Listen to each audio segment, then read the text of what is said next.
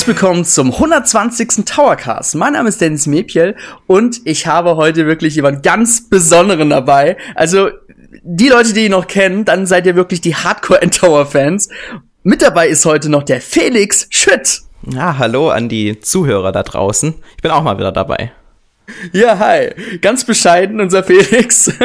Denn, ähm, ja, Zuhörer, die bereits uns schon seit äh, 2009 oder 2010, ich weiß gar nicht mehr kennen, die kennen sicherlich noch unseren Felix. Felix war eine lange Zeit beim Podcast-Team mit dabei. Dann hat er beruflich und hat er auch noch studiert. In Amerika hast du ja studiert, ne? Genau, damals war es hauptsächlich genau. das Studium und dann bin ich in die USA gezogen und da war es dann schwieriger, mhm. den Podcast aufrechtzuerhalten, weswegen ich mich dann dazu entschieden habe, mich vorerst aus dem Podcast-Team zurückzuziehen. Mhm. Ja, und ihr kennt es ja sicherlich, dann hat unser Podcast, unser Debatauercast, haben wir ein bisschen schleifen lassen, aber Felix und ich bemühen uns wieder mal ein bisschen regelmäßig den Towercast zu bringen, denn ja, wir sehen natürlich auch großes Potenzial darin und ihr fühlt euch auch sicherlich gut unterhalten. So, heute reden wir über ein ganz spezielles Thema und zwar haben wir uns einfach mal, jeder von uns hat uns jetzt einfach mal eine kleine Liste gemacht an Spielen, die wir uns gerne als Remake wünschen wollen. Genau, Remake, da muss man natürlich erstmal definieren, was heißt denn Remake genau, mhm. weil grundsätzlich muss man unterscheiden zwischen einem Remaster und einem Remake. Ein klassisches Remaster ist einfach nur eine Portierung von einem älteren Spiel auf eine aktuelle Konsole. Ähm, Dennis fällt dir da ein gutes Beispiel für ein. Ähm, zum Beispiel Twilight Princess HD für die Wii U. Das zum war ja Beispiel, so ein typisches ja. Remaster zum Beispiel. Es, man hat's halt an die aktuelle Technik beziehungsweise Auflösung optimiert. Allerdings war so, allerdings hat man auch dieselben Assets benutzt, also grafischen, ja, Details und so weiter. Genau, also es wurde nicht im Code nochmal großartig rumgearbeitet. Mhm. Man hat das genommen, was man hatte und hat halt die Auflösung hochgeschraubt und solche genau. Geschichten, die Steuerung angepasst. Und genau. ein Remake im Gegensatz dazu, da wird dann nochmal das Spiel komplett überarbeitet. Es werden neue Grafikassets eingebaut. Die ähm, meistens werden auch neue Features eingebaut, wie zum Beispiel neue Level oder neue Modi. Ich denke jetzt gerade aktuell ein gutes Beispiel ist The Legend of Zelda Link's Awakening. Das kann man das ja quasi richtig. nicht mehr wiedererkennen mhm. im Vergleich zu vorher. Das ist auf jeden Fall ein klassisches Remake mit neuen Features. Ähm, auch wenn die jetzt nicht so groß sind, aber zum Beispiel dieser Dungeon Maker, der da drin ist, das ist ja komplett neu dazugekommen. Das ist so ein typisches Ding, was ein Remake auszeichnet und wir wollen jetzt im heutigen Podcast eben drei Spiele vorstellen, wo wir uns ähm, drüber freuen würden, wenn diese Spiele ein Remake erhalten würden. Sprich, wenn sie auf die aktuelle Konsolengeneration portiert werden würden, plus noch dieses, diese zusätzliche Aufmachung äh, dazu mhm. bekommen. Das stimmt. Ja, Felix, also Felix und ich haben uns bereits schon im Vorfeld schon ein bisschen ausgetauscht, was jeder von uns nimmt, damit wir uns auch nicht überschneiden. Felix, fang doch erstmal mit deinem Titel, ersten Titel an. Okay, alles klar. Also ich werde chronologisch vorgehen und ich habe ein Spiel auf dem Nintendo 64, zwei auf der Nintendo Wii. Ihr könnt ja im Laufe des Podcasts schon mal überlegen, welche beiden Spiele da noch folgen werden. Aber das erste Spiel auf dem Nintendo 64 ist schon was ganz Besonderes und das ist Super Mario 64.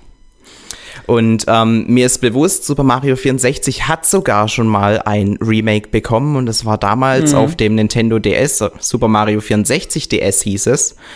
Ähm, da gab es dann auch neue Level und neue Charaktere, also hat so dieses klassische, klassische Remake-Treatment bekommen. Ja. Aber ja, also so ganz rund war es am Ende dann doch nicht, weil die Hardware, also der Nintendo DS, so schön das damals war, die ist nicht ähm, gerade die beste gewesen und auch die Steuerung hat nicht so optimal gepasst und deswegen habe ich mich dazu entschieden, dieses Spiel für ein Remake auszuwählen, weil ich erstens dieses Spiel natürlich unglaublich liebe und weil ich großes mhm. Potenzial darin sehe, wenn man dieses Spiel auf den aktuellen Stand der Technik bringt. Ich meine, man sieht's an Spielen wie Super Mario Odyssey, was da inzwischen im Mario-Universum alles möglich ist. Also mhm wer, die, wer heutzutage Super Mario 64 spielt, allein die Steuerung, die ist nicht so smooth, wie man das jetzt von heute kennt, oder die Kamera, die ständig Probleme macht. Äh, vor allem auf dem Nintendo DS war das halt mit dem Laufen schwierig, weil man da ja auch kein Steuer, äh, kein, ähm, kein Control-Stick hatte, sondern man mhm. hat immer auf das Digipad ausweichen müssen. Mit dem Touchscreen kam ich überhaupt nicht zurecht. Ähm, da sehe ich auf jeden Fall großes Potenzial und man könnte natürlich jetzt mit dem Stand heute und dem dem, was man heute auch kann, ähm, neue Levels bauen, die dann das ganze Universum noch erweitern. Vielleicht gibt's dann noch ein neues Stockwerk in dem Schloss, in dem das ja alles spielt. Man baut ein paar neue Porträts an, in denen man reinhüpfen kann und erweitert das Spiel eben auf diese Art und Weise und äh, macht da ein richtig geiles Remake draus.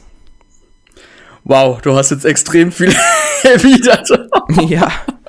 Wow, okay, das war eine sehr fette, geile Beschreibung, wie du dir halt ein Super Mario 64 Remake vorstellen würdest. Also, ich meine, der Nintendo DS-Teil war ja gar nicht mal so schlecht. Es gab ja auch neue Sterne, gab es auch stellenweise. Es gab ja Charaktere, zwischen denen man wechseln konnte.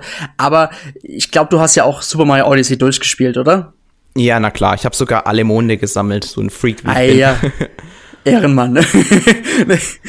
Richtig Omega. Naja, auf jeden Fall. Ähm, ja, da hat man ja auch schon so ein bisschen Nostalgie miterlebt, besonders mit dem Super Mario 64 Skin, den man ja dann tragen konnte. Das heißt, man hat quasi Super Mario, das Super Mario 64 Modell von Mario in Super Mario Odyssey gehabt. Und es sah halt schon echt geil aus. Und man hat da direkt Bock bekommen auf den Super Mario 64 für die Switch, ne? So in HD, vielleicht neuer Look. Ja, voll, da, da ging einem schon das Herz auf. Und, und später, man kommt ja dann noch eine ganz besondere Welt. Ich glaube, das spoilern wir hier jetzt nicht genau, was es für eine Welt mhm. ist. Aber da ist schon eine große Hommage an Nintendo 64, ähm, an das Super Mario 64 vorhanden. Und äh, wenn man das so sieht und dann sich überlegt, das könnte man auch nochmal komplett neu auflegen, ja, da, da geht mhm. einem wirklich das Herz auf. Das ist schon schön. Oder man hat ja auch bei Super Mario Galaxy 2 ja ebenfalls auch ein Level aus Super Mario 64 dabei gehabt. Ja, genau, das war auch stimmt. pure Nostalgie gewesen auf jeden Fall, die man da erlebt hatte. Richtig, genau. Und da haben sie ja auch ein bisschen dran rumgeschraubt und es an die ähm, aktuelle Technik angepasst, ein paar neue ähm, Interaktionen reingebaut. Der Bossgegner dieser, mhm. dieser, es war ja Womp Wuchtal oder wie das Level heißt. Äh, der genau, Bossgegner ja. wurde da ein bisschen dran angepasst und ist dann halt in, in riesiger Form aufgetreten. Ja, das ist ähm, schon cool gewesen und ich glaube, wenn man dieses Treatment für die ganzen Levels von früher nochmal äh, einsetzen würde, das wäre schon, wäre schon was ganz Besonderes. Ich würde aber mhm. auch sagen, ähm, Fändest du es besser, wenn, wenn Super Mario 64 DS geremaked werden würde oder das ganz klassische Mario 64? Ich, würde jetzt sogar auf das ganz klassische, klassische ausgehen, denn ich meine, der DS-Teil war nicht schlecht, der war ganz cool, bloß die Steuerung war echt ein bisschen, hm, auf dem DS war schlimmer als auf dem Nintendo 64 selber. Aber dann doch lieber das Klassische, denn ich mochte diese Charakterauswahl doch nicht so, muss ich zugeben. Es war einerseits ganz cool, es war mal eine ganz nette Abwechslung, aber ich mag dann lieber doch nur mit Mario spielen. Aber wie du schon sagtest, so neue Level, neu Stockwerk, vielleicht sogar auch Geheimnisse, die man damals schon gedacht hat, hm, was ist da, was ist dies, wird nochmal ausführlicher drauf eingegangen. So Sachen halt irgendwie, das wäre schon ganz cool. Also ja, auf nice. jeden Fall. Und es gibt auch bestimmt ein paar Sterne von früher, die man heute etwas optimieren müsste. Also ich denke mhm. da gerade auch an diese Welt Worms Wuchtal, wo wir gerade schon drüber geredet haben. Da gibt es einen Stern, da muss man sich mit der Kanone auf ähm, so ein Stück Wand schießen, dass die Wand genau. abbricht. Und es gibt einfach im ganzen Level keinen größeren Hinweis drauf, dass man mhm. sich dagegen schießen muss. Das war dann schon sowas, was man als kleines Kind dann nur noch per Zufall hat rausfinden können, weil es damals ja nicht diese ganzen Guides von heute gab. Ich glaube, da mhm. muss auf jeden Fall ein bisschen ähm, nochmal ähm, eine Hand angelegt werden, dass da vielleicht keine Ahnung, wie kann man das, vielleicht so ein Target-Symbol, dass man das draufklatscht auf die Wand oder dass man sich komplett neue Quests ausdenkt. Aber ähm, grundsätzlich, ich fände ähm, den Ansatz bei Super Mario 64 DS aber auch nicht so verkehrt, weil ähm, die vier Charaktere, die haben sich ja auch alle unterschiedlich gespielt. Ne? Also man hat ja angefangen mhm. mit, mit ähm, Yoshi, ist dann da in das Schloss reingegangen und, und Yoshi hat ja besondere Fähigkeiten wie dieser Flattersprung, der ihn dann weiter hat springen lassen oder man konnte Feuer speien. Wario konnte spezielle Blöcke kaputt machen und äh, Luigi konnte unsichtbar durch Wände äh, durchgehen. Das kann man natürlich auch alles klassisch mit Mario umsetzen, aber es hat auf jeden Fall eine gewisse Abwechslung reingebracht und äh, eventuell kann man diese Kostüme vielleicht nicht in ganz der konsequenten Form wie Super Mario 64 DS das umgesetzt hat, aber ähm, in einer überarbeiteten Form definitiv nochmal zurückbringen. Also da wäre ich schon scharf drauf, nochmal die DS-Version in all its glory mit schöner neuer Grafik zu erleben, ja. Ja. Aber wenn du schon mal ansprichst, ne, mit selber herausfinden. Das ist auch leider so ein Faktor, der hat mich schon bei Super Mario Sunshine genervt. Man kriegt bereits schon, wenn man das Level gegangen ist, und man hat ja den Stern, also den Sunshine oder halt, ja, diesen Insignien heißt es ja, ne, glaube ich, in Super Mario Sunshine. Genau. Genau. Hat man ausgewählt. Man hat ja schon in der Vorschau gezeigt bekommen, hey, du musst dahin, um dieses Stück Gold zu kriegen. So, und bei Super Mario 64 war einfach so, wähl aus, wurde ins Level reingeschmissen. Was aber bei Super Mario 64 viel cooler war, du konntest auch gegebenenfalls auch einen anderen Stern einfach holen. Und das war einfach viel freier gewesen und das ist auch ein bisschen, was mich bei, ja, Super Mario Galaxy vielleicht auch ein bisschen genervt hatte. Ich glaube, Super Mario Odyssey hat ja wieder eher dieses Freie natürlich gehabt, da. Genau, die haben es ja quasi auf entdeckt. die Spitze getrieben. Da konnte man ja im mm. Grunde, ähm, ganz, ganz viele verschiedene Monde sammeln, aber dann direkt weitermachen und dann doch noch mal den ja. Hauptmond fangen. Ja, das war cool, ja. Es war schon was Besonderes, ja. Ja, also so ein Super Mario 64 so heutigen Zeit angepasst wäre schon ziemlich schnieke. Und ganz ehrlich, die, die, Fans wünschen sich das ja auch. Wenn man mal so auf Twitter so mal rumschaut und bei den Fans, ey, die wünschen sich alle ein Remake. Das ist, es gibt ja auch ganz viele Mods, die man ja am PC, sage ich jetzt mal, äh, spielen kann. Und das zeigt ja auch, das, der Rest ist auf jeden Fall da. Ja, ich finde, es ist auch wichtig, dass man über die Verfügbarkeit redet. So ein mhm. Super Nintendo-Spiel oder ein NES-Spiel, das kann man halt relativ einfach auf der ähm, Switch inzwischen spielen. Ein Super Mario 64, mhm. da sind die Möglichkeiten, das zu spielen, schon ein bisschen begrenzter. Ja, also ich habe es auf meiner äh, Nintendo Wii, glaube ich, runtergeladen und damit auch gleichzeitig auch auf der Wii U gehabt. Also theoretisch mhm. ist es schon noch verfügbar, aber auf jeden Fall Leute, die jetzt neu einsteigen, die haben schon größere Probleme, sich dieses Spiel äh, anzueignen. Und ich sehe einfach wirklich viel Potenzial, dieses Spiel an den heutigen Stand der Technik zu bringen. Deswegen mein erstes Spiel, Super Mario 64. okay, ja, dann würde ich sagen, dann mache ich mal weiter, oder? Genau. Schieß los. Ja, dann, dann komme ich zu meinem ersten Spiel, das ich mir unbedingt als Remake wünsche. Und das ist auch damals für Nintendo 64 herausgekommen und war meiner Meinung nach um Welten besser als Super Mario 64. Denn ich rede hier einfach um meine Lieblingsspielereihe Benjo Kazooie oder Benjo Tui, der Nachfolger. Ich habe es in meiner Kindheit geliebt, Benjo und Kazooie zu helfen, gegen Gruntilda zu kämpfen. Denn die Spiele haben einfach was ganz Magisches gehabt. Das war ja noch dieser gute alte Rareware-Charme einfach in Benjo Kazooie verpackt. Und für alle, die es jetzt nicht wissen, ich meine, jetzt Benjo Kazooie kommen jetzt beim Super, äh, Super Smash Bros. Ultimate ja vor. Das ist ja auch wieder so was ganz Besonderes. Da bin ich als Fan ganz doll abgegangen. ich habe mich auch sehr gefreut. Ja, für die Fans, die es nicht wissen, also Benchu lebt mit Kazui im Haus. Die liebe Tui wollte ja meines Wissens ja Benchu besuchen kommen und dann kommt aber Gruntilda, weil die ist ja fürchterlich hässlich und alt und sie möchte gerne wieder jung und hübsch werden. Deswegen hat sie ähm, nee, warte, die Schwester heißt Tutti, ne? Ich will das nicht vertun, ne? Also die heißt Tutti. Oh Gott, da fragst du mich was. ja, heißt Tutti. Und ähm, Gruntilda hat sie entfüllt, entführt und will sie in eine Maschine stecken, in dem quasi das Alter und die Schönheit ausgetauscht wird. Ja, so, so, so ganz kurz zu erzählen. Und Benjamin Kazooie war einfach in der damaligen Hinsicht was ganz Besonderes, weil es einfach meiner Meinung nach die Fehler von Super Mario 64 verbessert hatte. Die Kamera war super meiner Meinung nach. Ähm, man hatte ja in verschiedenen Leveln Puzzleteile finden müssen und dann konnte man auch ein Puzzleteil finden, konnte aber weiterhin weitermachen. Das heißt, man wurde nicht aus dem Level wie bei Super Mario 64 rausgeschmissen, sondern man konnte direkt weitermachen.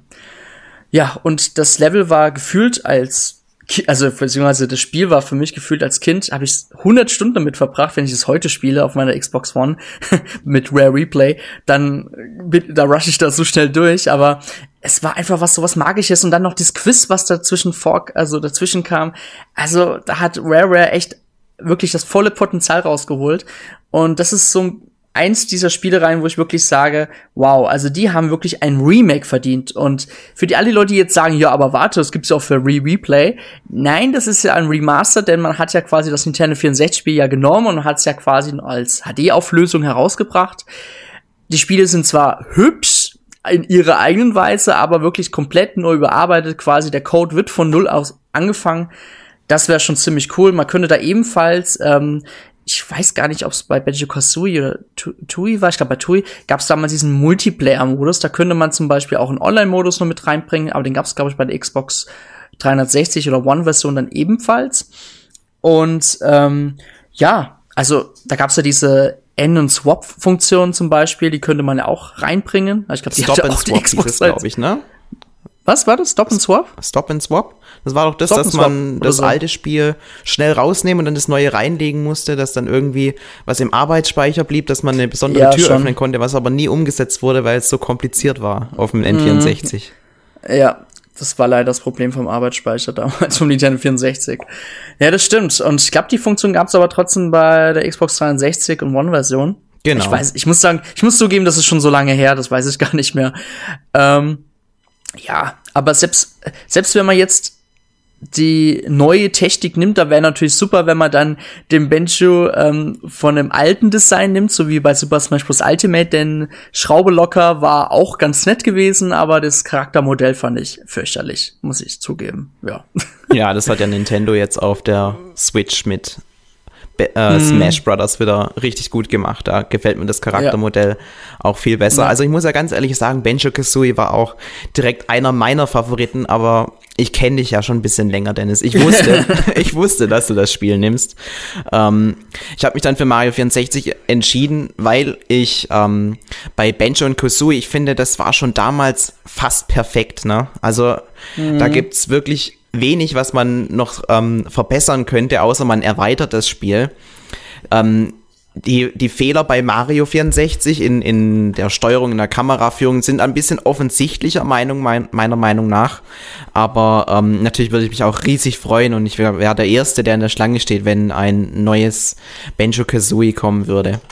Den zweiten Teil habe ich ja sogar nicht mal gespielt. Also wenn das beide. Was? Ja, ich habe nur den ersten gespielt, aber den fand ich schon richtig gut. Was mir da halt auch wirklich Mhm. gut gefallen hat, das sind äh, die verspielten Charaktere, die ja auch äh, Mhm. so geil geredet haben und ja, in die Charakter hat man sich eh schnell verliebt. Ja, Kasui, die so ein bisschen immer ähm, au, au, auf den Banjo losgeht und, und auch auf diesen Maulwurf, wie hieß der nochmal? Äh, Bottles, glaube ich, ne? Ja, ich glaube ja. Genau, die haben sich ja immer so ein bisschen gegenseitig gemobbt. Und, und das hat einfach Spaß gemacht. Die Grundhilda, die da mit ihren fiesen Sprüchen da äh, aufgewartet hat. Oder, oder ein, ein, ein Piraten in der, in der ersten oder zweiten Welt, der dann einfach nur rülpst, wenn er spricht. Ja, also es hatte schon extrem viel Charme, das Spiel. Und das in einer, in einer richtig geilen Technik zu sehen. Ein bisschen erweitert natürlich, vielleicht beide Spiele irgendwie zusammengemixt, dass ein neues Spiel ergeben. Ja, das wäre schon, wäre schon richtig klasse. Da würde ich mich auch sehr drüber freuen. Ich habe auch letztens im Rahmen von Pixel Power ja auch diesen Game Boy Advance Titel gespielt. Ähm, Grundhildas Rache heißt er, glaube ich. Ähm, ist auch echt ein super Spiel und da hab, ist mir auch wieder aufgefallen, diese Dialoge, das hat verwendet ja Grundhilda Reime und das ist einfach so lustig gemacht.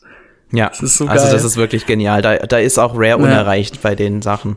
Wirklich. Also das Ja, m- sieht man ja auch heute wieder. Und, und die ganzen Entwickler, die damals da sind, die sind ja heute ähm, für Spiele Größtenteils, ja. wie, für Spiele wie, Gott, wie heißen das jetzt? Was jetzt neu erschienen Yooka-Laylee? ist? Yooka-Laylee verantwortlich. Und da ist ja. Ja. dieser ganze Charme auch so mit vorhanden. Also ich finde zum Beispiel das Charakterdesign von dieser Schlange, die, ähm, die quasi mit eine Hose anhat, aber ähm, die Schlange geht da halt durch die Hose durch und hat die dann da an. Also das, das ist ein Charme, den, den kann kaum ein anderes Studio erreichen. Das ist, ist schon was ganz Besonderes.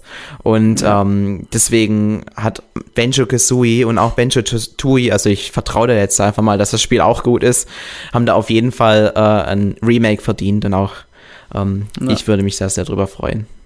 Am besten war immer noch Mumbo Jumbo. ja. Igam Der war cool. Ja. ich war ja lustigerweise auf der Gamescom, hatte ich ja äh, meinen Termin mit äh, Platonic Games gehabt, wegen ähm, Yooka-Laylee und das unerreichbare Versteck heißt es, glaube ich. Ich weiß gar nicht auswendig. Ja, ich glaube, glaube, ja, ja. das ist richtig, ja. ja. Dann habe ich mir das ja angeschaut und da war ja, auf Englisch, ne? Genau, ja. Und da war ja quasi ein ganz junger dabei, der kannte auch noch so Rare aus seinen Kindheitstagen und da war halt noch ein alteingesessener dabei, der war halt damals bei der Entwicklung von Benjo Kazooie schon mit involviert gewesen. Und ich habe dann halt ganz normal professionell das Spiel gespielt, haben ein bisschen über das Spiel geredet und irgendwann habe ich natürlich gesagt, so ja, ich bin halt von Kind auf halt echt großer Fan von Benjo Kazooie. Und ich dachte erstmal, die sagen so, ah cool, freut mich und so und stattdessen so, ah, sounds great, weil ich habe dann im Nachhinein erfahren, die wollen eigentlich gar nicht mehr so drauf angesprochen werden auf diese damaligen Erfolge, weil sie wollen jetzt gern mit ihren jetzigen Marken Erfolg haben und halt nicht mit den damaligen Sachen. Ja, okay, ja. man muss sich ja vorstellen, die wollen jetzt ihr eigenes Spiel vermarkten, ist natürlich auch ein mm. Wirtschaftsunternehmen, ne? Und ja, äh, wenn sie die ganze Zeit auf Banjo Kazooie abgehen, dann ist es halt ein Spiel, das Microsoft gehört. Die ganzen Donkey Kong Spiele gehören Nintendo, ja, und auch das, was früher Rare gemacht hat, das ist jetzt halt alles entweder im Besitz von Microsoft oder Nintendo. Mm, und ja. äh, die müssen natürlich auch gucken, dass sie sich über Wasser halten können. Also es ist natürlich wichtig, dass sie da ihr eigenes Spiel vermarkten können. Die haben ja jetzt mm. mit, ähm, ihr, also die haben ja ihr ganz neues eigenes Franchise jetzt aufgebaut mit äh, Ukulele ja. und ähm, das muss natürlich auch entsprechend gefüttert werden und da erhoffen sie sich natürlich, dass es im Laufe der Zeit vielleicht einen ähnlichen Ruf bekommen kann wie ein Banjo-Kazooie oder ein ja. Donkey Kong. Vielleicht nur ganz kurz, also Yooka-Laylee haben sie ja damals ja sogar schon als spirituellen Nachfolger von Banjo-Kazooie vermarktet. Das war ja aber leider ein ganz großer Fehler von denen gewesen, denn Yooka-Laylee war zwar ganz cool gewesen, aber es hat einfach nicht den gleichen Charme. Also gehabt. Also das Leveldesign war sehr monoton am Ende. Also da hat echt einiges gefehlt. Aber das 2D-Spiel, was jetzt kürzlich, kürzlich rauskam, das war schon echt cool und kam auf jeden Fall an die Qualität von Donkey Kong Country ran. Also muss man sagen. Ja, da Gut. kann ich auch äh, ja. sehr die Completionist äh, Folge empfehlen. Also es gibt einen YouTuber, der heißt The Completionist, der spielt immer mhm. alle Spiele komplett durch. Wenn jemand sich mal ein, ein Bild von dem Spiel machen möchte, kann er sich gerne das anschauen. Die fand ich sehr amüsant, die Folge zu äh, Yooka-Laylee and the Impossible Air. Hat mir gut gefallen. Mhm. Also um mal kurz auf Banjo Kazooie zurückzukommen, also ich sehe die Wahrscheinlichkeit wirklich hoch. Ich meine, jetzt hat Rare gerade der neues Projekt ja angekündigt vor paar Tagen bei der Inside Xbox. Ähm, ich weiß gar nicht mehr, wie es heißt, aber es sah sehr idyllisch aus, sah verdammt wirklich Zelda, war echt ne? cool. Sah ein bisschen wie Zelda aus, finde ich. Ja, schon so ein bisschen. Und ja, also ich bin wirklich überzeugt, dass mit der Xbox Scarlet eventuell sogar ein neues Banjo-Kazooie mal endlich kommen müsste. Aber ganz ehrlich, mir würden auch wirklich ein Remake zu diesen ursprünglichen Teilen schon echt reichen. Meinst du, die Wahrscheinlichkeit ist da, dass ein Banjo-Kazooie dann eventuell für eine Nintendo-Konsole kommen könnte? Das ist ja das, man, man, man sieht ja gerade, wie Microsoft und Nintendo sich gemeinsam ähm, küssen, sag ich jetzt mal. Ja, die haben sich gern. Ja, die haben sich sehr gerne, sie lieben sich sehr. Und da kamen jetzt schon einige Spiele vom Microsoft äh, Game Studios, kam jetzt schon bereits für die Nintendo Switch heraus. Das jüngste Beispiel ist ja Ori zum Beispiel. Das ist, Und das ist auch sehr gut, ja. Mhm. Und ich sehe wirklich die Wahrscheinlichkeit, dass wir zumindest die Remaster-Version von Nintendo 64 spielen, eventuell noch auf der Nintendo Switch sehen werden. Deshalb bin ich mal überzeugt davon. Vielleicht kommt ja sogar eine spezielle Rare Replay Version heraus, sogar noch mit Donkey Kong Country für Nintendo Switch, wer weiß. Oh, das wäre super. Da hoffe ich, dass du recht ja. hast. Hm, das wäre cool. Ja gut, dann würde ich mal sagen, wollen wir direkt weitermachen. Genau, wir bleiben in der Chronologie. Jetzt kommen wir zur Wii, mhm. das erste Spiel, das damals für die Wii erschienen ist. Ich, das muss 2007 gewesen sein und das Spiel heißt Excite Truck. Das ist ein Spiel, mhm. das werden wahrscheinlich die wenigsten von euch noch kennen, weil das ist ein Franchise, das dann zwar mit Excite Bots noch einen Nachfolger bekam, aber der ist halt nur in den USA erschienen. Ich hatte damals das Glück, dass ich es in den, US, in den USA spielen konnte, hat mir auch sehr gut mhm. gefallen. Aber ähm, Excite Truck an sich, das war so eins der Spiele, die mich damals auch richtig heiß gemacht haben äh, auf die Nintendo Wii, die ich nicht direkt zum Release gekauft hatte. Weil ähm, dieses, das ist ein, Re ein Rennspiel aber ein eher mhm. ungewöhnliches mhm. Rennspiel. Man, man spielt ähm, so Trucks, die ähm, ganz schnell über, über Strecken fahren. Also es hat so ein bisschen den Speed von F-Zero, spielt aber in, in echten Landschaften. Also so die Fidschi-Inseln kommen drin vor. Man äh, fährt durch Finnland, wo es dann so eine Schneelandschaft ist. Ähm, man fährt ähm, durch Waldlandschaften und so weiter. Das Hauptziel ist es aber nicht grundsätzlich Erster zu werden, sondern man muss während dem Spielen Sterne sammeln. Und das Sterne sammeln, das kann man erreichen, indem man zum Beispiel driftet, indem man Gegner kaputt rammt, indem man, wenn man über Schanzen springt, das Spiel ähm, bietet sehr, sehr viele Möglichkeiten, um zu schanzen. Dann kann man durch Ringe mhm. fliegen, die dann auch wieder Sterne geben. Und, und mhm. so muss man halt versuchen, den Highscore bei den Sternen zu knacken. Natürlich, wenn man gewinnt, bekommt man eine größere Anzahl an Sternen. Also man wird auch belohnt dafür. Aber in erster Linie geht's halt einfach darum, äh, während dem Rennen schon zu versuchen, richtig viele Sterne zu sammeln. Mhm. Und das ähm, Geht voll, ja. Ja, und das ist auch auf jeden Fall ein Spiel, wo ich glaube, das hätte, das hätte ein Remake verdient. Ähm, einfach aufgrund der Tatsache, dass es damals noch relativ früh in der Wii-Ära herausgekommen ist. Mhm. Und äh, damit war das halt relativ eingeschränkt. Ja, also es gab jetzt nicht so viele Strecken. Die letzte Strecke, ja. die man freischalten konnte, das, das war dann auch so eine Highlight-Strecke auf dem Mond, ja. Da war das Design mhm. auch schon was ganz Besonderes, aber der Umfang an sich, der war wirklich nicht besonders groß. Man konnte das Spiel an dem, an dem Nachmittag locker durchspielen. Und ähm, das zweite Problem, das mir jetzt in den Kopf kommt, ist halt die Bewegungssteuerung, womit wirklich viele ihre Probleme hatten. Wenn man das Spiel so viel spielt, wie ich es damals gemacht habe, dann geht einem das irgendwann in Fleisch und Blut über und man hat überhaupt keine mhm. Probleme. Mhm. Aber ähm, jedes Mal, wenn ich halt einen Kumpel oder so davon überzeugen wollte, wie geil das Spiel ist, dann musste der sich halt an diese Steuerung gewöhnen und die ist ähm, klar, man lenkt mit dem mit dem mit der V-Remote, aber das ist halt dann doch nicht so eingängig, wie man sich das vorstellt, vor allem wenn man die V-Mode auch ähm, so hochkant hält, dass die Buttons nach oben schauen, damit können, konnten die wenigsten was, was anfangen.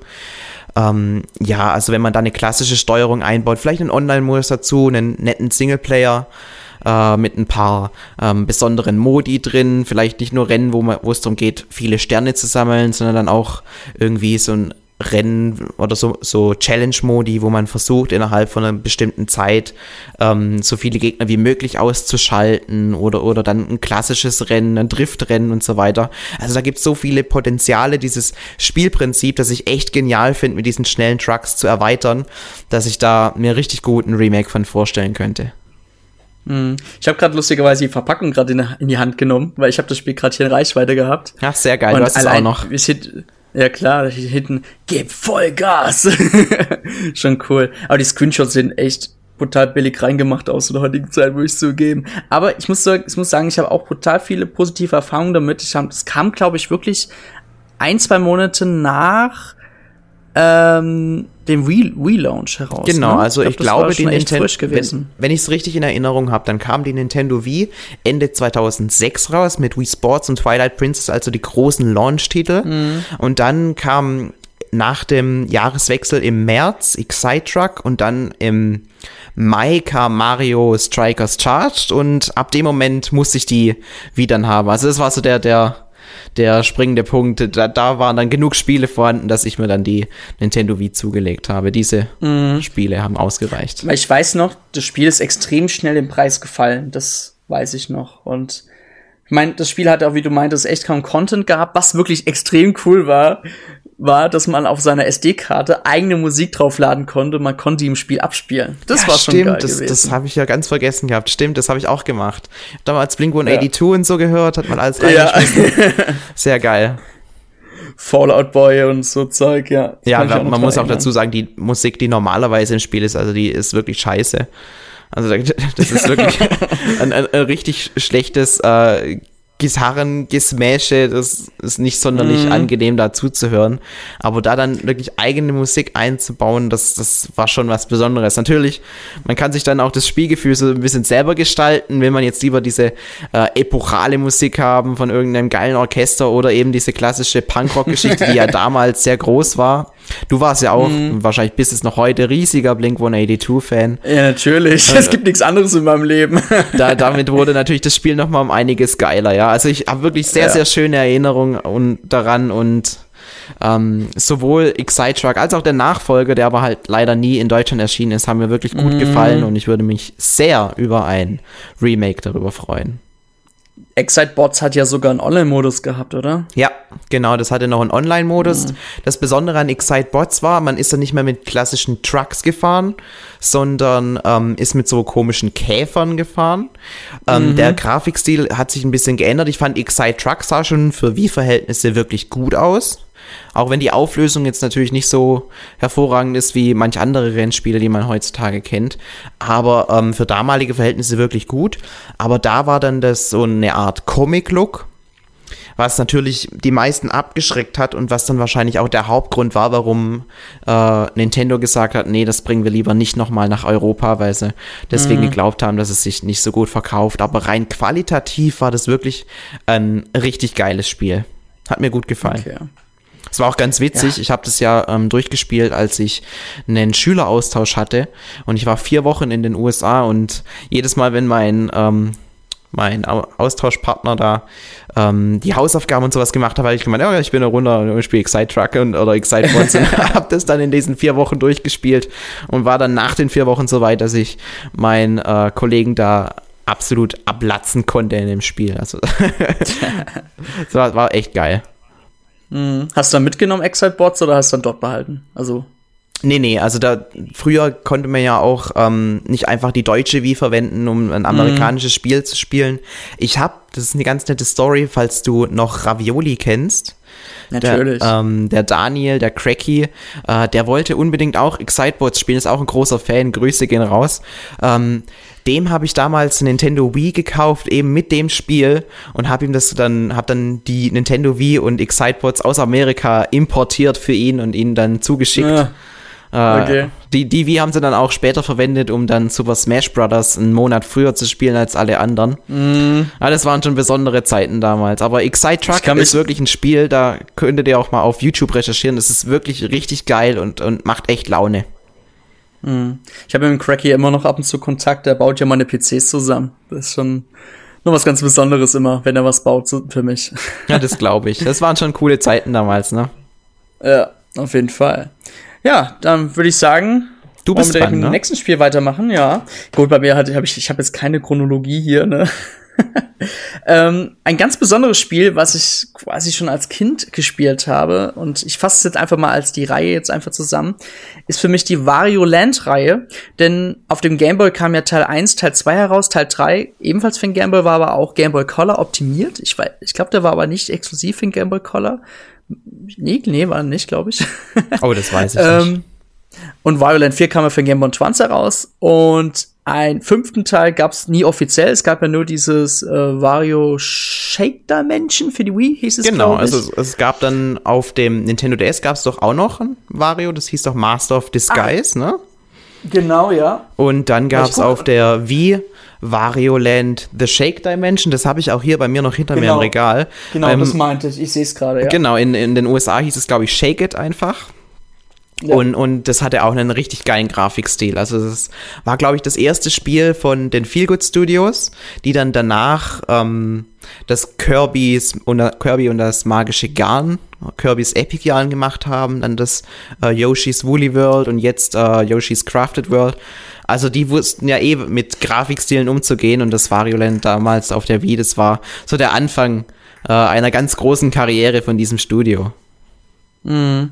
Ich muss zugeben, ich habe mir das Spiel mal vor ein paar Monaten für die Wii mal äh, auf Ebay mal ersteigert, aber ich habe es leider noch nicht gespielt, weil ich habe echt zu viele Spiele hier gerade. Ach, du hast es noch nie gespielt, aber, das, das Shake Dimension? Nee, ich habe es noch nie gespielt. Ich habe nur Videos gesehen, aber ich habe immer gehört, dass es geil sein soll. Ja, es macht schon aber, Spaß. Ja, und um mal kurz zurückzukommen, also ich habe wirklich meine besten und meisten Erfahrungen mit Wario Land 1 und 2 gemacht, Teil 3 habe ich mal so nebenbei mal gespielt, durchgespielt, aber ja, es ist keine großen Erinnerungen jetzt dran geblieben. Ähm, aber Teil 1 und 2, also Teil 1 habe ich ja wirklich schon mit, oh Gott, war ich brutal jung gewesen, habe ich das schon durchgespielt, aber ich muss halt sagen, ich habe das mal für Pixel Power mal vor paar Monaten mal im Stream gespielt und ich muss halt sagen, meine Güte, ist das schwer. Also wenn man da wirklich stirbt mit dem Level, muss ja wirklich knallhart von vorne halt im Level anfangen und hast halt keine Checkpoints mehr, ne? Aber ja.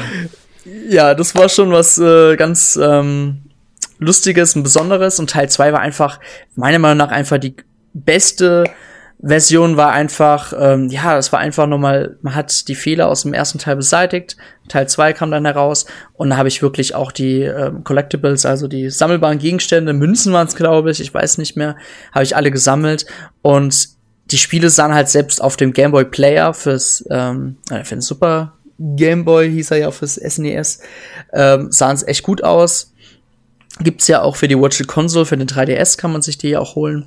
Und die Spiele sind bis heute immer noch sehr gut spielbar, wobei ich ja meinte, Teil 1 finde ich teilweise schon ein bisschen sehr hakelig und dadurch wird's halt auch sehr schwer und ja. Aber Teil 2 ist echt Bombe und ich würde mir halt wirklich wünschen, dass so eine Art wie bei Wario Land, The Shake Dimension so einen ähnlichen Grafikstil für die älteren Teile gibt und mhm. ja, das halt für die Switch. Das wäre schon ziemlich geil und das wäre mein persönlicher Wunsch. Wegen mir müsste man auch keinen neuen Content mit reinbringen. Das wäre so ein bisschen dann Link's Awakening-like. Man würde einfach die Gameboy-Spiele nehmen, an die heutigen Grafik anpassen, wegen mir dann wirklich so ein Cell-Shading-Look und das dann für die Switch bringen. Das wäre wirklich mein Mega-Wunsch. Da hätte ich Bock drauf. Ja, da hätte ich auf jeden Fall auch Bock drauf. Meine äh, Zeit mit Wario Land ging ja sogar noch ein bisschen früher los. Da, da war ich noch ganz jung. Da habe ich damals auf dem Game Boy, ich weiß nicht, ob du das kennst, Super Mario Land 3 Wario Land gespielt. Das ist. Ey, es ist ja das. Das ist ja das äh, Wario Land 1, was ich ja meinte für den Game Boy. Ach so, okay, das meinst du, ne? Okay. Ja. ja. Ähm, das, das war schon auch, ähm, das, also das war das erste Spiel der Wario Land-Reihe, das ich gespielt habe. Ich habe dann noch den zweiten mhm. gespielt, aber dann das, diesen Teil, ähm, den dritten und auf dem Game Boy Advance, das habe ich ausgelassen. Ich habe dann erst wieder auf der Wii äh, bin ich eingestiegen. Aber ähm, damals auf dem Game Boy, da war ich halt noch so jung, ich habe das Spiel nie durchgespielt bekommen. Ich habe mhm. bis heute, also heute kann ich es nicht mehr spielen. Ich glaube, ich habe das Modul bestimmt noch irgendwo. Wenn ich es heute noch mal spielen würde, wäre es wahrscheinlich mega einfach, aber damals, es gab ja früher so Spiele, die hat man tausendmal hoch und runter gespielt und, und immer nur die ersten drei Levels gespielt, weil es nichts anderes gab, ja, und trotzdem fand man die Spiele geil und Wario Land war auf jeden Fall so eins und ähm, habe ich auch sehr schöne Erinnerungen dran. Da gab es ja dann auch so mhm. verschiedene Verwandlungen für Wario. Man hatte so einen, einen, einen einmal so einen Wikingerhelm, wo man dann Gegner, mhm. die über sich waren, kaputt machen konnte. Mhm. Dann gab es da diesen Feuerspeihelm. Was hatte der denn da auf? Für mich war das ähm, damals immer ein Krokodil. Krokodil. Ja, tatsächlich. Genau, es war ein Krokodil. Okay, also ja, das so ein richtig Krokodilskopf, voll makaber ein Dinosaurier eigentlich. sein oder nicht, wenn es irgendwie ja. ein feuerspeiender Drache sein sollte, aber ja. es sah halt aus wie ein Krokodil, ja. Und ja. vor allem das Ende von diesen Levels, bis ich drauf kam, dass man einfach nur nach oben drücken und dann diese Münze äh, aus seinem Portemonnaie wieder Stimmt. rausholen musste. Das habe ich früher Stimmt. nie kapiert. Ich bin am Anfang, äh, als ich das gespielt habe, wie gesagt, ich war sehr klein. Ich habe das Level beendet, mhm. bin dann zu meinem Bruder gegangen, dass der mir dann immer mit diesem einfachen Klick da diese Münze hervorholt, dass ich das Level beenden konnte, weil ich nicht wusste, wie ich diese scheiß Münze raushol, um das Level dann zu beenden, weil für die, die es nicht kennen, am Ende gab es immer so eine verschlossene Tür und die musste mhm. man quasi anlocken, indem man eine Münze reinschmeißt. Und die Münze, die konnte man nur nur ähm, quasi heraufbeschwören, wenn man während des Levels eine Münze gesammelt hat, was nicht so schwer war.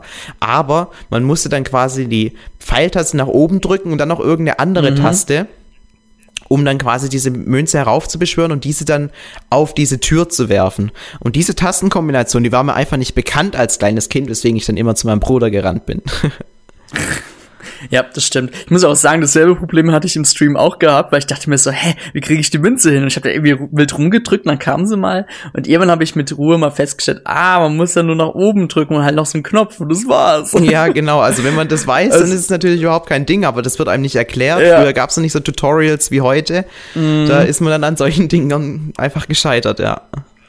Ja. Aber an sich wirklich sehr schöne Spiele. Äh, mit Teil 4 hat man ja aufgehört, beziehungsweise dann kam ja dann dieser Spin-off für die Wii heraus. Und dann kam ja noch Wario World für den Gamecube. Das war ja noch vor Wario Land, Shake der Menschen. Ja, genau, stimmt. Äh, aber, aber das war ja 3D. Ja, Genau, ja, war was komplett was anderes. Ansonsten war Wario bis auf die Minispielreihe WarioWare gar nicht mehr oder gar nicht mehr so prominent dabei. Deswegen hoffen wir mal, dass da eventuell Nintendo sich wieder Gedanken macht und mit Wario wieder was Schönes Neues bringt. Genau, da wären ja, ja die Feelgood Studios prädestiniert dafür. Die können mit Grafik ja. gut umgehen, würden aber wahrscheinlich dann eher ein neues Spiel machen und kein Remake, oder? Uh, ähm, ein Remake, wohl. Ja, nee, so ein Remake wäre doch super, oder? Also ich würde mich auch über ein Remake freuen, na klar. Weil ja. die Wario Land-Reihe, die ist schon cool und nochmal was komplett anderes als jetzt ein klassisches Super Mario. Ja, das stimmt. Guti, ähm, ja, dann, du hast noch ein Spiel auf deiner Liste, ne? Genau, ein Spiel und das ist jetzt ein Spiel, das werden noch weniger Leute kennen als Excite Truck, weil das hat sich überhaupt nicht gut verkauft, leider. Deswegen gab es auch nie einen Nachfolger, obwohl es am Anfang fest eingeplant war. Und das ist Zack and Wiki, der Schatz von Barbaros. Und wow. das ist ein Point-and-Click-Adventure auf der Wii gewesen, in dem man einen kleinen Piraten und sein, ja, also das ist sehr fantasievoll, ein, ein Bärvogel. Auf jeden Fall kann er fliegen mit seinem Propellerschwanz hinten und es sah halt vom Gesicht her aus wie ein Bär. Ist sehr japanisch und man hat eben diese beiden Charaktere gespielt und versucht, in äh, kleinen Levels, die man jeweils auf dem Bildschirm mit ein bisschen Scrollen, aber komplett sehen konnte, den Schatz am Ende des Levels zu erreichen. Und wenn man die ganzen Schätze zusammengefügt hat, dann äh, konnte man eben so eine, so eine Piratenfigur, die einzelnen Knochen wieder zusammenbauen, um dann eben am Ende den äh, Schatz von Barbaros äh, zu looten. Und es war ein Spiel, das ähm, sehr auf Rätsel basiert ist. Also es war ein Point-and-Click-Adventure, wie ich schon gesagt habe. Man musste mit in den Levels mit verschiedenen Gegenständen interagieren. Das Besondere war, dass die Gegenstände, wenn man seinen Side-Charakter, also diesen komischen fliegenden Bär, wenn man den geschüttelt hat, hat der sich in eine Glocke verwandelt. Also es sagt schon viel aus, wie crazy das Spiel mhm. war. Und dann konnte man Gegenstände in Tiere verwandeln, aber in so, ähm, in, in Tiere, die dann quasi auch wieder ein Gegenstand waren. Nee. Man konnte Gegenstände in Tiere verwandeln und umgekehrt, aber ähm, zum Beispiel wurde dann aus einem aus einer Fledermaus wurde dann ein, ein Regenschirm. Ein Flederschirm hieß es, glaube ich, damals. Mhm. Und ähm, damit konnte man dann eben interagieren. Also es ist ganz schwierig zu erklären. Ähm, aus, aus einer Schlange wurde dann so ein Greifarm. Und ähm, das Besondere war, dass er mit der, mit der Bewegungssteuerung interagiert hat.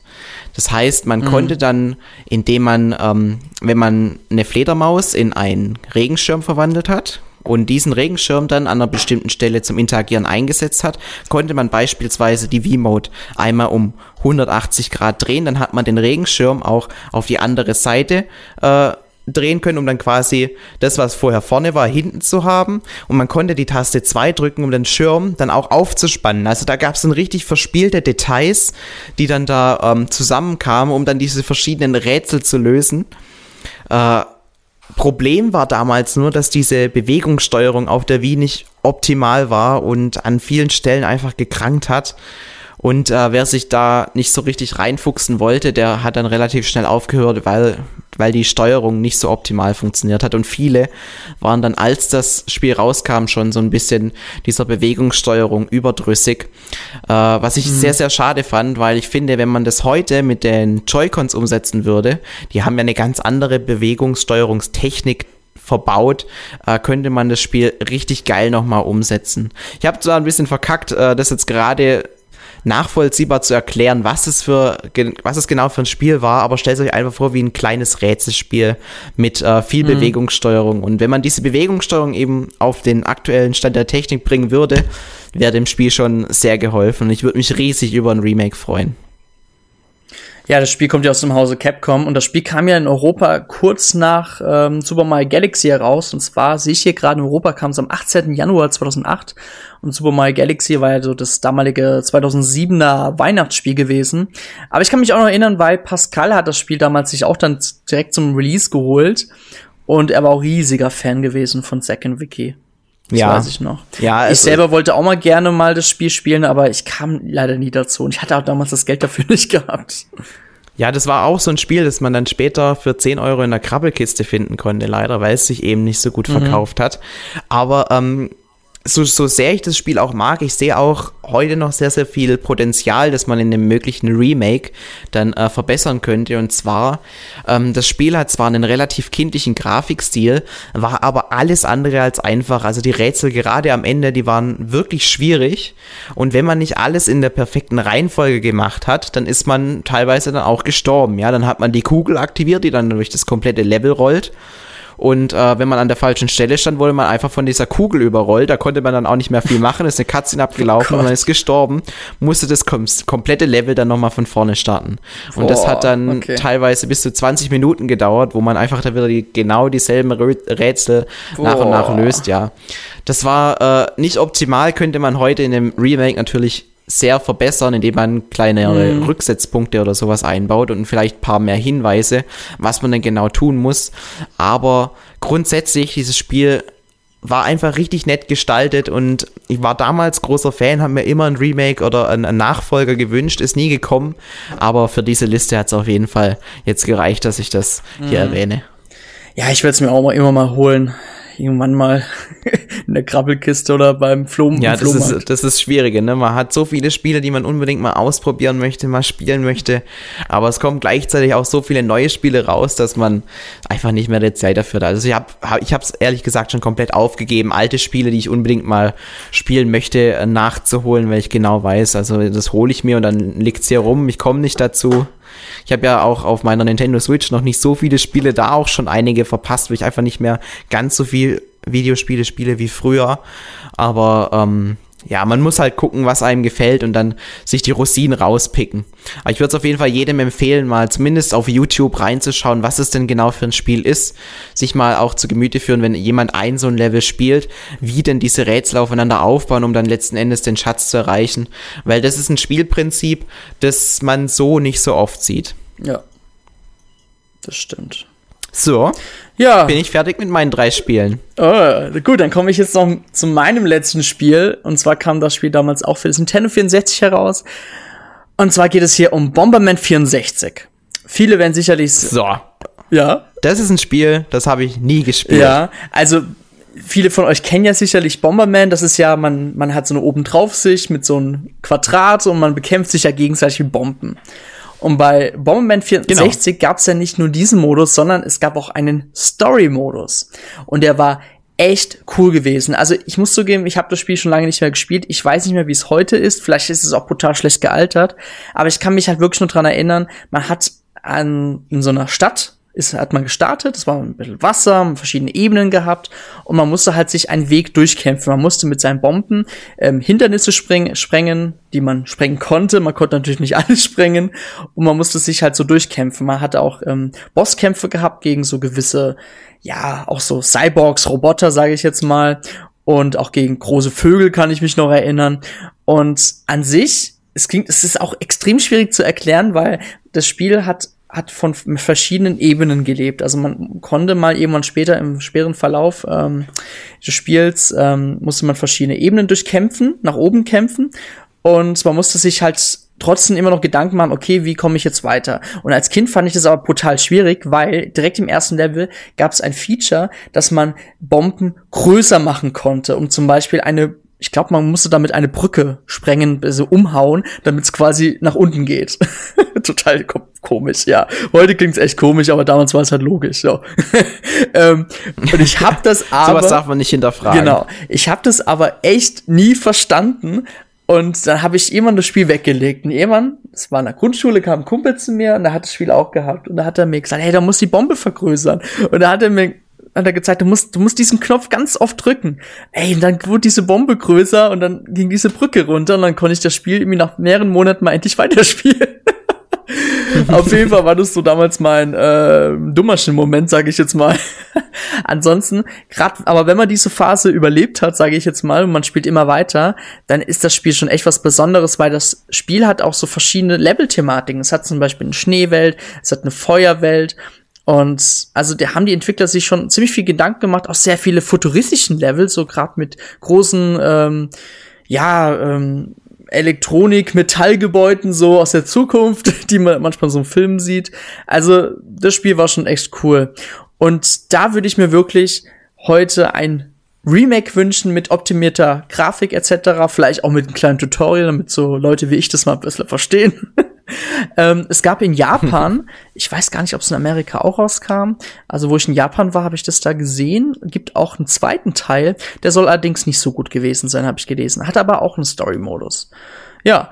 Ähm, das kam ja nie mehr später nach, oder? So ein Story-Modus. Also wenn man diese ganzen Bombermans vom Nintendo 3DS oder, mhm. oder von der Switch View, keine Ahnung, wofür die Spiele alle erschienen sind. Das war ja immer nur das Klassische. Genau. Man hat äh, das, das, das Spielfeld alles auf einem Screen drauf mhm. und man hat sich eben gegenseitig mit Bomben beschmissen. Mhm. Es gab noch einen Nachfolger für das Nintendo 64, das war Bomberman Hero.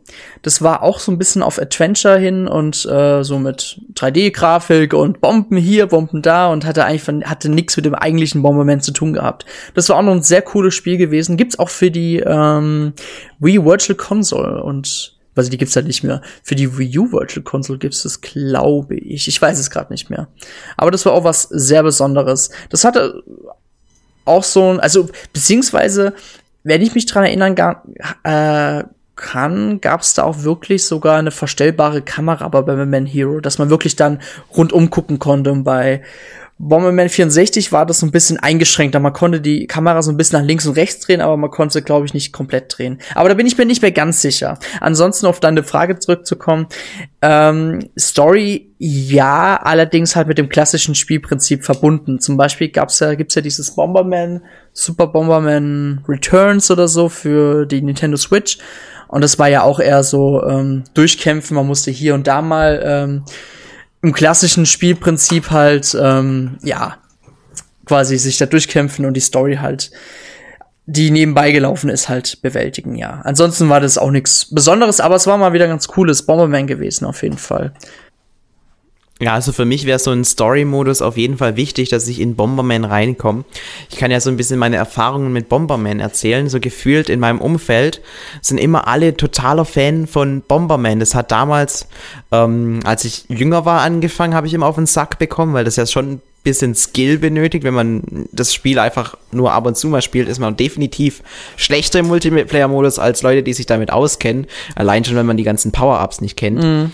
Dann, äh, als ich mein Praktikum bei Nintendo of Europe gemacht habe, da gab es dann auch immer so eine kleine Gruppe, die jeden Nachmittag oder jeden Mittag zur Mittagspause haben die da Bomberman gespielt. Und natürlich habe ich auch ab und zu mal mitgespielt, aber ich habe halt immer auf den Sack bekommen, mhm. ja. Und, und jetzt heute wir haben bei uns auf der Arbeit auch eine Nintendo Switch ins installiert, wo auch Bomberman drauf ist. Okay. Und die zocken das halt auch fast jede Mittagspause. Echt? Okay. Ich komme leider nicht ganz oft dazu, also ich komme nicht ganz so oft dazu, aber wenn ich da mitspiele, dann kriege ich halt da voll auf den Sack, ja. Und dann bin ich immer der, der sagt, ach komm, lass Mario Kart spielen, weil da ziehe ich die okay. alle ab. Aber in Bomberman bin ich einfach so schlecht und da wäre es für mich schon wichtig, um einfach an dieses Franchise mal wieder richtig ranzukommen und die Motivation zu haben, wenn ich eben sowas wie einen Singleplayer hätte, wo ich dann auch Glücksmomente feiern könnte, weil bisher sind meine Erinnerungen an Bomberman immer mit Niederlagen geprägt und das oh. ist natürlich nicht sonderlich schön. Also ich habe gerade noch mal geguckt, geguckt bei Super Bomberman R beim Story-Modus. Das war auch noch das klassische Spielprinzip, allerdings war das Feld nicht viereckig, sondern so halt so verkantet. Man musste sich halt irgendwie durchkämpfen und dann an so ein Ziel ankommen aber das hat halt nichts mit diesem Bomberman 64 zu tun gehabt. Deswegen, ich vermisse halt sowas wie bei Super, äh, Super, oh Gott, wie bei Bomberman 64, vermisse ich halt so einen gewissen Story-Modus. Und ich hoffe halt, dass. Ja, vielleicht mit so ein paar, paar Jump'n'Run Elementen jo. drin oder Rätseln, ja. Ich, also kann man, denke ich mir, aus dem Franchise schon einiges draus machen. Ja. Ich glaube, das war bei Hero, dass man sogar springen konnte, bei dem 64er Teil nicht. Das kann ich mich, glaube ich, noch erinnern. Aber das war wirklich was ganz Besonderes und das ist mir bis heute in Erinnerung geblieben. Also, das war eins der coolsten Spiele, die ich je gespielt habe und da würde ich mir wirklich ein Remake wünschen. So, ja, dann haben wir jetzt ein bisschen was über unsere Wunschliste äh, haben wir uns jetzt unsere Wunschliste abgeklappert und ein bisschen was drüber erzählt. Wenn ihr jetzt noch irgendwelche Vorschläge habt, hey, Felix, Dennis, dieses Spiel muss unbedingt auf der Nintendo Switch als Remake erscheinen, dann schreibt's doch bitte in den Kommentarbereich auf entau.de oder ähm, unter dem YouTube-Video, wo ihr gerade den Podcast hört. Und ja, da würden uns über eure Kommentare freuen. Und Felix und ich werden ja definitiv. Und Felix und ich werden uns sicherlich ähm, bald wieder zusammenfinden äh, und den nächsten Podcast aufnehmen. Wir überlegen uns da mal noch ein schönes Thema aus. Ich meine, Felix, wir können auch mal was Aktuelles dann mal nehmen, was gerade zur Newswelt vielleicht passt. Mal schauen. Ja, sehr gerne. Dass man so eine gewisse Regelmäßigkeit reinbringt, mhm. da wäre auch ich sehr interessiert daran, wenn ich öfter hier als Gast auftreten könnte. Ich habe ja euren Podcast immer schon abonniert gehabt, ja, mhm. aber auch gesehen, dass es nicht so viele Podcasts gab in letzter Zeit. Und wenn man da ein bisschen mehr ähm, Episoden raushauen könnte, ich glaube, das würde auch die ganzen Zuhörer freuen. Natürlich. Felix, ich wollte dich eigentlich noch gerne am Anfang schon was fragen. Ich habe gedacht, das mache ich jetzt am Ende. Gibt es gerade ein Spiel, was du gerade spielst? Ein Spiel, das ich gerade spiele, ja. Also ähm, es gibt eigentlich ein Spiel, das ich gerade rund um die Uhr spiele, wenn ich dazu komme und nichts anderes mehr. Und das ist Super Mario Maker 2. Ach, okay. Ähm, Genau, ist schon wieder ein bisschen älter, ja, mhm. es kommt, ist im Juni, glaube ich, erschienen. Ja. Aber ich habe einfach riesen Spaß daran, ähm, mir selber Levels zu bauen oder die Levels von anderen zu spielen. Immer wieder finde ich Levels, die teilweise auch nur von 13, 14 Leuten vor mir gespielt wurden, die aber richtig geil sind, ja, und, und total kreativ. Das sind meine Levels natürlich nicht mal im Ansatz äh, so geil wie die, die ich da spielen kann. Äh, aber das spiele ich bis heute ab und zu auch mal online. Hab mir jetzt auch mal das Ziel gesetzt, ich möchte irgendwie eine Medaille haben. Okay. Und jeder, der das Spiel kennt, es ist wirklich schwierig, da eine Medaille zu bekommen. Aber ich habe jetzt ähm, in diesem Endlosmodus auf normal äh, bin ich auf Platz ungefähr 5000. Okay. Bedeutet, wenn ich einfach weiter dran bleibe und weiterspiele, weil an Leben mangelt es mir nicht, da habe ich die 99 inzwischen erreicht. Das heißt, sterben werde ich nicht mehr, aber ähm, ich muss halt einfach dranbleiben und immer weiterspielen, weil mit jedem Level, das man geschafft hat, ähm, kommt man eben in dieser Rangliste weiter nach oben. Und wenn man, wenn ich unter die Top 1000 komme, mhm. dann kriege ich so eine bronzene Medaille Ach, hinter meinen Namen. Okay. Und das ist so mein Ziel, das ich mir gesetzt habe. Bin jetzt aktuell, glaube ich, bei 380 Leveln oder so, die ich Boah, gespielt habe. Krass. Also ohne, ohne Game Over zu gehen. Ähm, das Schöne ist, man kann natürlich immer speichern und wenn ich spiele, dann spiele ich halt so, keine Ahnung, 5, 6, 7, 8 Level und, und, und lege das die Konsole dann wieder beiseite. Aber das ist sowas, das, das mache ich unglaublich gerne, weil einfach jedes Level anders ist, mhm. jedes hat so seine eigenen Feinheiten und ähm, ja, das ist das Spiel, das ich aktuell wirklich sehr gerne spiele und wahrscheinlich auch noch mindestens bis Weihnachten weiterspielen werde. okay, ich werde dich auf jeden Fall beim nächsten Podcast wieder fragen, was du spielst. oh Gott, nee. machen wir, machen wir bisschen größere Abstände dazwischen. So viele verschiedene Spiele spiele ich leider heute nicht okay. mehr. Aber das nächste, was ich mir wahrscheinlich zulegen werde, ist ähm, Zelda Link's Awakening. Mhm. Da bin ich nämlich extrem scharf drauf, habe ich mir aber bisher noch nicht gekauft. Und ich denke, wenn dann der Weihnachtsurlaub kommt, dann werde ich auch mal dem Spiel die Zeit gönnen, die das Spiel definitiv verdient hat. Mhm. Okay. Dennis, was spielst du denn aktuell? Ähm, ich bin gerade dabei, Pokémon Schwert und Schild zu spielen. Meine Frau spielt es gerade schon, ja, schon sehr viel und ist eigentlich auch viel weiter als ich, weil ich komme halt persönlich wenig zum Spielen. Liegt auch daran, Berufs, also ja, ich habe auch einen Berufsalltag und dann natürlich noch Endtower und obwohl Endtower was mit Zocken zu tun hat, kommt man dann selber nicht zum Zocken. Das ist so ein bisschen die Ironie und zum Beispiel Link's Awakening habe ich ja auch nur gespielt im Stream und dann habe ich es ja auch wieder weggelegt und das ist einfach schon ein bisschen mega nervig, aber wenn ihr mein Regal anschaut, würdet ihr wissen, ich werde ich werd nie wieder mehr auf Null kommen. ja. Hast du denn Link's Awakening durchgespielt nee, oder hast du es nur angefangen? Ich habe es ja nur angefangen im Stream und habe es ja wieder weggelegt und es hat ja Bock gemacht. Bloß ich spiele jetzt ja gerade Pokémon Schwert und Schild und nebenbei spiele ich, mal wenn ich es am Wochenende schaffe, noch Death Stranding für die PlayStation 4. Das ist auch noch was ganz Ui. Besonderes, ja. Ach, das Spiel ist halt ja, total absurd, ja. und äh, der Paketsimulator. Genau, so, ja, der DHL-Simulator in der in der futuristischen Zeit. Nee, also das Spiel macht schon Bock, aber man muss sich halt zurechtfinden. Also es gibt, ich glaube, es gibt nicht viele Leute, die damit warm werden, gerade mit der Steuerung, weil die sehr hakelig ist man, man, man muss ja, wenn man viel Gepäck auf dem Rücken hat, muss man ja versuchen, das Gleichgewicht zu halten. Man muss halt dauernd L2, LR, R2 drücken und das ist halt dann schon irgendwann echt nervig. Aber ich bleib dran, ich hab Bock, das Spiel durchzuspielen, weil ich hab mal so ein bisschen geguckt, was so noch kommen wird im Spiel und das macht halt schon echt Bock auf mehr. Also wo, da, wo ich jetzt gerade bin, das ist eigentlich noch alles Tutorial, weil ich krieg alles noch erklärt und ich habe halt schon noch schon gute Stunden, paar gute Stunden gespielt, aber da müssen noch ein paar Stunden mehr dazu. ja, das ist auch ein Spiel, das natürlich etwas größer ist, was man jetzt nicht in acht bis zehn Stunden durchspielt, sondern mhm. da wirst du wahrscheinlich schon deine 30, 40 Stunden dranhängen. Ne? Auf jeden Fall, ja. Aber ja, solche Spiele, die sind natürlich auch was Besonderes und ähm, wenn, wenn Spiele für so lange Zeit einen an die Konsole fesseln, dann ist es ja nur was Gutes. Also ich finde es immer blöd, wenn Leute sagen, sie finden das kacke, dass die Spiele heutzutage so lange sind. Ähm, klar, es ist ein gewisser Invest dahinter, aber es zwingt dich ja keiner dazu, die Spiele so lang zu spielen. Aber wenn mhm. du eben den Spaß daran hast, dann, dann, dann, dann gönn dir doch die Zeit und, und lass halt andere Spiele aus. Man kann ja da selber selektieren, was man wirklich spielen möchte. Ja. Und wenn man eben so viel Spaß an dem The Witcher 3 hat, dass man dann eben ein halbes Jahr lang mhm. kein anderes Spiel hat, mein Gott, dann ist es halt so. Ich meine, ich spiele jetzt auch seit Monaten nur Super Mario Maker 2 und, und habe mir seitdem kein neues Spiel gekauft, weil ich einfach auch keinen Bedarf da sehe. Mhm. Und, und freue mich über Spiele, wenn sie lang sind, aber genauso, wenn Spiele kurz sind, wie jetzt ein Link's Awakening, gebe ich dir natürlich trotzdem gerne äh, die Chance, mich zu überzeugen. Ja, wenn mich das Spiel reizt im Vorfeld, dann, dann bin ich da auch bereit, die 60 Euro zu zahlen, auch wenn es nur 10 Stunden lang sind, wenn dann eben diese 10 Stunden wirklich geil sind. Ja, das stimmt.